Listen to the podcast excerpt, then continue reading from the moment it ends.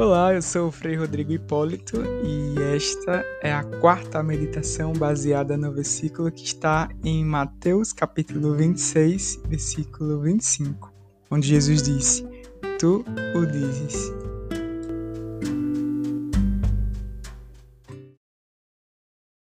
Neste momento em que estou gravando, ainda é terça-feira, são aqui 22 horas e 30 minutos em Natal. No convento onde moro, observa-se um grande silêncio, interrompido por alguns ruídos vindo da sala de TV, onde provavelmente um frei cochila, tentando assistir ainda às últimas notícias do dia. Da janela dá para ouvir algumas pessoas passando, que passam, provavelmente uh, retornando para casa. E eu estou aqui. Que bom que conseguimos nos encontrar. Talvez o horário que você esteja ouvindo essa meditação seja totalmente o contrário deste que estou agora. No, ao invés do, do silêncio, esteja aí no agito da manhã, ou na pausa da tarde, até mesmo de noite ou madrugada, não sei. O importante é que você pare agora. Respire um pouco. Concentre-se no presente, neste momento, e sinta o Espírito de Deus que te abraça. Veni Creator Spiritus.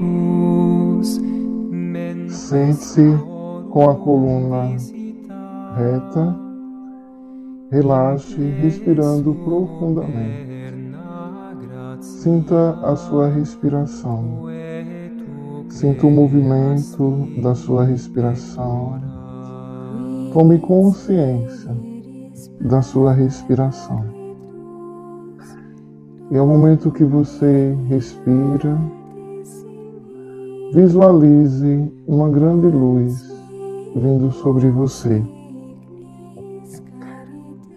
E essa luz vai envolvendo você desde a cabeça até os dedos dos pés. Imagine essa luz crescendo a partir de dentro do seu ser para fora. Todo o seu ser se torna luz. Sinta o movimento da sua respiração. Deixe sua mente livre. Somente traga a ideia da luz, a imaginação, a visualização da luz. E ao momento que você respira, você pode dizer comigo: Ó oh Deus, luz da luz, fazei fluir para o meu interior o vosso infinito amor e fazei resplandecer em mim a luz espiritual de amor. Respire, sente o movimento da sua respiração e visualize essa luz crescendo cada vez mais e se expandindo para todos os lados, como um grande sol. Respira, sente cada vez mais essa luz relaxando você, acalmando a sua mente, tranquilizando o seu coração, relaxando o seu corpo. Sentindo a sua respiração, vamos dizer juntos a luz divina, como um grande sol, envolve meu ser. A luz divina flui para o meu interior e preenche todo o meu ser. A luz divina, como um grande sol, envolve meu ser. A luz divina flui para o meu interior e preenche todo o meu ser. A luz divina, como um grande sol, envolve meu ser.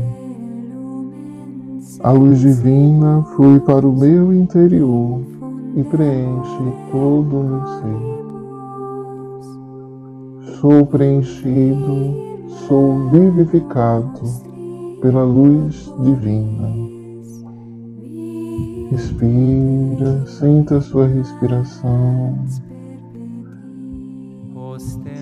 e visualiza essa luz crescendo cada vez mais, trazendo paz, trazendo harmonia e equilíbrio à sua mente, ao seu coração, trazendo vigor ao seu corpo. Tome posse consciência dessa luz.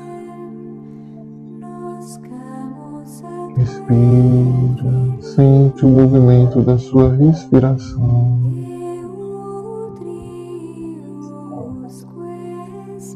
E nesse momento, vamos dizer juntos: Obrigado, obrigado, muito obrigado.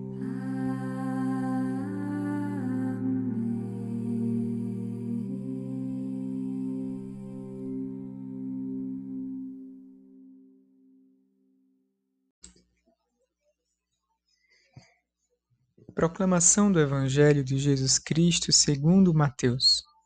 Naquele tempo, um dos doze discípulos, chamado Judas Iscariotes, foi ter com os sumos sacerdotes e disse: O que me dareis se vos entregar Jesus? Combinaram então trinta moedas de prata. E daí em diante Judas procurava uma oportunidade para entregar Jesus.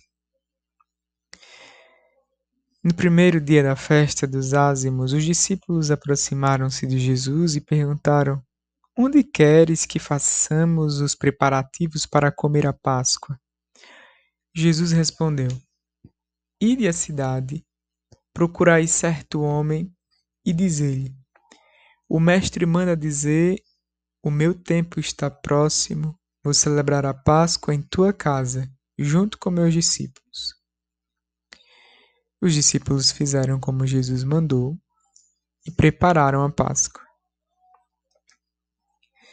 Ao cair da tarde, Jesus pôs-se à mesa com os doze discípulos.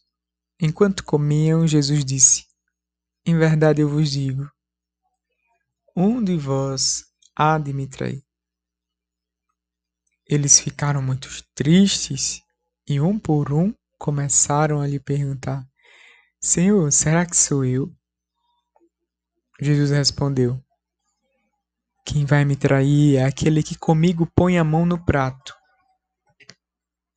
O filho do homem vai morrer, conforme diz a Escritura a respeito dele. Contudo, ai daquele que traiu o filho do homem seria melhor que nunca tivesse nascido. Então Judas, o traidor, perguntou: Mestre, serei eu? Jesus lhe respondeu: Tu o dizes.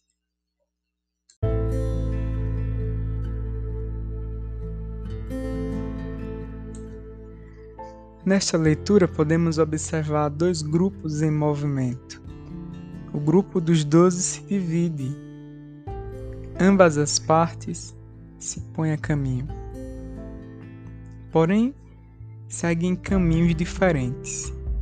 Judas segue o caminho que leva até o local onde estão os sumos sacerdotes e lá ele vai vender Jesus, vamos dizer assim. A outra parte do grupo caminha até a cidade. Foram preparar o local para celebrar a Páscoa. Judas segue o caminho do egoísmo. A outra parte do grupo caminha para preparar a partilha caminho de Judas para entregar Jesus e o caminho dos discípulos para preparar a Páscoa são caminhos contrários. eles se igualam apenas em uma pergunta. Quando Jesus afirma que será traído, todos têm a mesma reação. Serei eu, Senhor? Por quê? Porque todos são vulneráveis. Ninguém é forte o tempo todo. Pessoas corajosas também choram. Nelson Mandela escreveu em sua autobiografia em 1994, dizendo assim: abre aspas. A grandeza da vida não consiste em não cair nunca, mas em nos levantarmos cada vez que caímos. Fecha aspas. Grande Nelson Mandela. As pessoas que fazem o bem também, também são capazes de fazer o mal. Eu e você estamos a caminho, mas qual o caminho? O caminho que Judas fez ou o caminho que os discípulos fizeram indo preparar a Páscoa? Para onde estamos indo? As respostas para essas perguntas são individuais. Jesus mesmo diz: Tu o dizes. Somente tu o dizes. Por quê? Porque você é responsável por suas escolhas e você sabe muito bem por onde vais e aonde queres ir. Tu o dizes tu és responsável. Para saber se estamos no caminho certo, a igreja nos ajuda com o exame de consciência. Eu não sei se você percebeu, mas quem está ouvindo as meditações diariamente desde o primeiro dia já começou a fazer uma espécie de exame de consciência. Analisamos nossos amigos e companhias, nossa realidade, o nosso próprio eu. Tudo isso nestas meditações, com as nossas atividades de contemplação. Santo Inácio de Loyola recomendava fazer o exame de consciência em cinco passos. E vou compartilhar isso agora com você. O primeiro seria começar pedindo luz e graça para descobrir Deus naquilo que viveu. É o primeiro passo. Pedir a Deus que nos ajude a enxergar. O segundo passo é agradecer a Deus pelos dons recebidos. O terceiro passo é reconhecer as falhas cometidas durante o dia, ou se você for fazer um exame de consciência uma vez por semana, durante a semana, ou até desde a última confissão, Santo Inácio aconselhava fazer toda noite, antes de dormir, um exame de consciência. O quarto passo é, se houver falhas, pedir perdão. Fazer uma oração penitencial pedindo perdão a Deus. E o quinto passo, quinto e último, é fazer um propósito, procurando se corrigir. Se ofendeu alguém e pessoalmente pedir desculpa de alguma forma, se foi algo que foi com você, então você também pode conversar consigo mesmo e se perdoar. Enfim, é criar um propósito para poder pedir perdão e se reconciliar.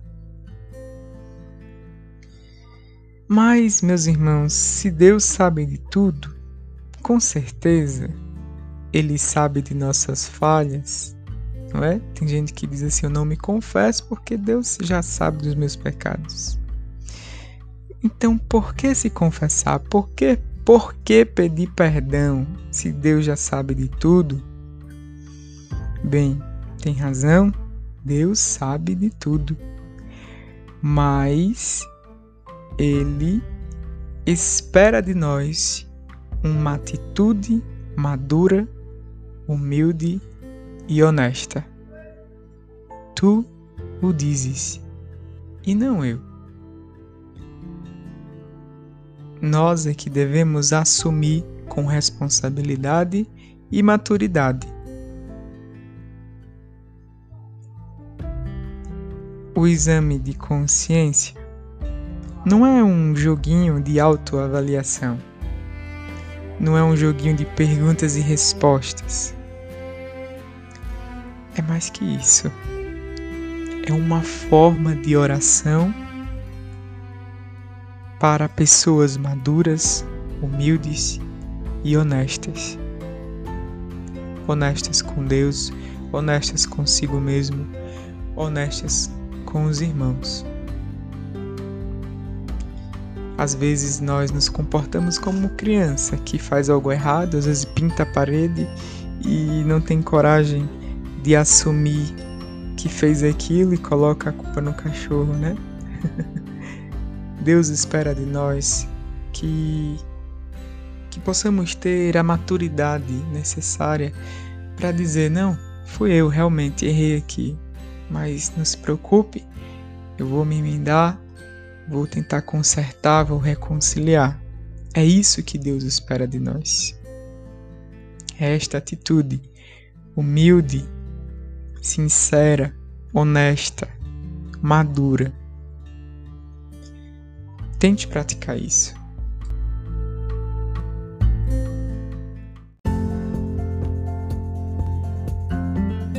Experimente fazer uma oração de exame de consciência. Reveja como foi seu dia, agradeça se precisar agradecer, peça perdão se precisar pedir perdão. O importante é que você não se afaste do caminho rumo à preparação da Páscoa de Jesus, assim como os discípulos fizeram. Vamos juntos com os discípulos preparar a Páscoa do Senhor. Na próxima meditação chegaremos no ponto mais alto da Semana Santa o Trido Pascal. Nosso retiro está na metade. Ainda dá tempo de convidar alguém para se juntar a nós. Eu vou ficando por aqui. Se precisar, é só chamar através do Instagram fraipólito, arroba fraipólito. E peço, peço a Deus que te abençoe. Que o Senhor nos abençoe, nos livre de todo mal e nos conduza à vida eterna. Em nome do Pai, do Filho e do Espírito Santo. Amém. Meu irmão, minha irmã, continue perseverante na caminhada. Vamos juntos, de mãos dadas nesse caminho. E se caso alguém desviar, alguém errar o caminho, não tem problema. Pede perdão e volta. O Senhor está sempre aqui a te esperar. E até a próxima meditação. Fica com Deus.